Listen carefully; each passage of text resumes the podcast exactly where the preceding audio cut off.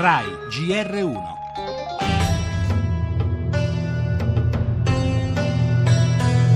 Sono trascorsi ormai sei mesi dalla sparizione del nostro Giulio.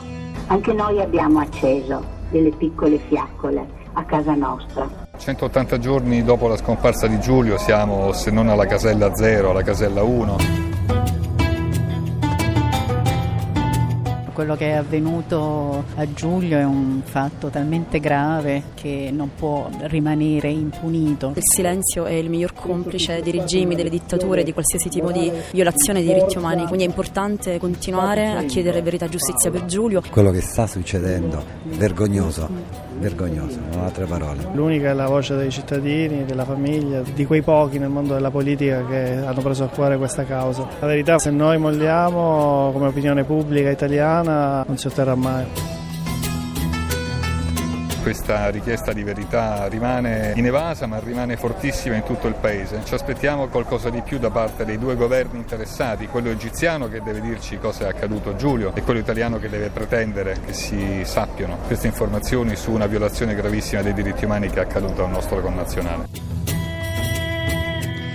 Verità e giustizia, a volte bisogna essere in due a volerle e se l'Egitto da questo orecchio proprio non ci sente, poteva essere l'Italia a fare di più, anche sul piano politico, per cercare sul caso Regeni una svolta che non c'è mai stata.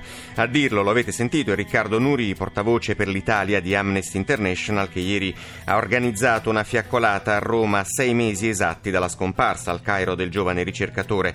180 giorni e un'indagine sempre più ingarbugliata tra omissioni, depistaggi e praticamente nessun punto fermo. Unico spiraglio di queste ultime ore, ne parleremo nel corso del nostro giornale, a settembre potrebbero saltar fuori le immagini delle telecamere di videosorveglianza della metropolitana del Cairo che Giulio prese prima di sparire nel nulla il 25 gennaio. Le altre notizie, strage nella notte in Giappone, un 26enne uccide 19 persone e ne ferisce decine in un centro disabili, terrorismo in Germania, il kamikaze siriano che si è fatto esplodere ad Ansbach aveva giurato fedeltà all'ISIS.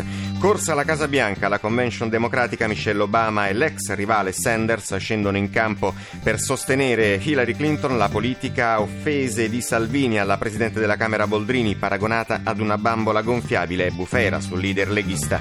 Cronaca, operazione all'alba Roma, numerosi arresti per usura e riciclaggio e ancora Yahoo perde la sfida con Google e vende il ramo attività internet al gruppo Verizon. Spettacolo, questa sera al sito archeologico del Foro Romano per la prima volta si terrà un concerto straordinario Music for Mercy dedicato all'anno della misericordia, sarà trasmesso da Rai 1.